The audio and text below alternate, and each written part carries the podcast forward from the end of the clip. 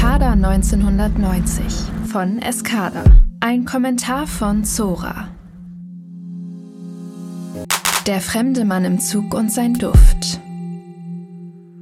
Es gibt Düfte und es gibt Menschen, die einen tiefen Eindruck hinterlassen, obwohl man sie nur für einen Bruchteil des Lebens kennengelernt hatte. So ging es mir mit diesem Duft.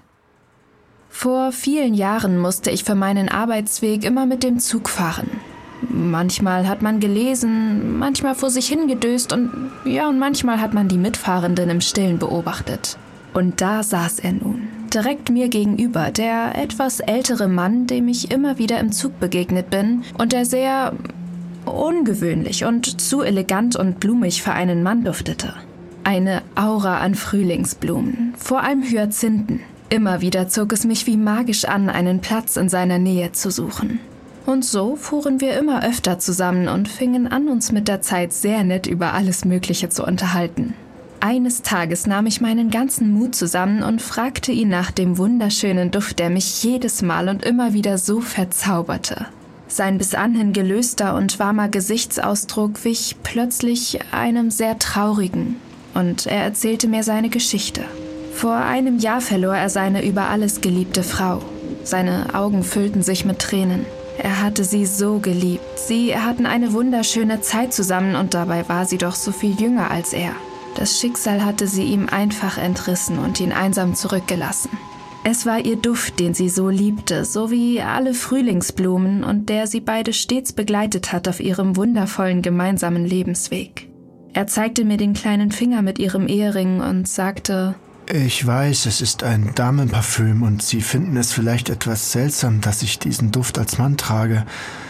Aber wenn ich Ihren Ehering und Ihren Duft trage, dann ist sie ganz nah bei mir.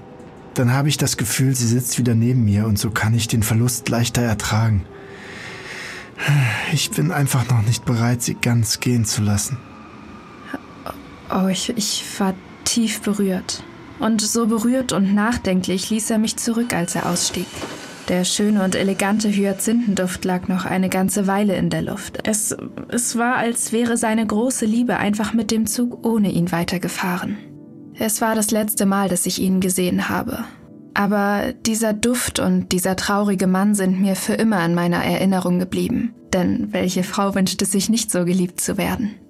Obwohl er mir den Namen des Parfüms genannt hat und obwohl ich diesen Duft so gerne gekauft hätte, weil auch ich ihn wunderschön fand, etwas, etwas hielt mich immer davon ab. Ich hatte das Gefühl, wenn ich diesen Duft tragen würde, ich, ich würde mich in diese tiefe und endlose Liebe dazwischen drängen und ihnen etwas wegnehmen. So vergaß ich im Laufe der Jahre diesen Duft und irgendwann war er nicht mehr so präsent bis ich letztes Jahr bei einer Bekannten, die Mini-Parfüms seit Jahren sammelt, einen kleinen Flakon sah und sie mir den Namen nannte, den ich in der Zwischenzeit schon vergessen hatte. Ich konnte ihm nicht widerstehen und schnupperte an dem kleinen Flakon. Oh, und der Zauber der war wieder da, genauso wie damals im Zug. Es ist nun schon so lange her und vielleicht sind sie ja wieder zusammen irgendwo in einer anderen Welt und nehmen es mir nicht übel, wenn ich mir jetzt einen Flakon gekauft habe von ihrem Duft und ihrer großen Liebe. Ich werde diesen traumhaften Duft, der leicht fruchtig und elegant blumig nach den schönsten Hyazinthen riecht, sorgfältig und bewusst tragen und mich daran erfreuen und ihnen vielleicht damit ein kleines und glückliches Lächeln in die Gesichter zaubern. Oh, ich würde es mir auf jeden Fall wünschen.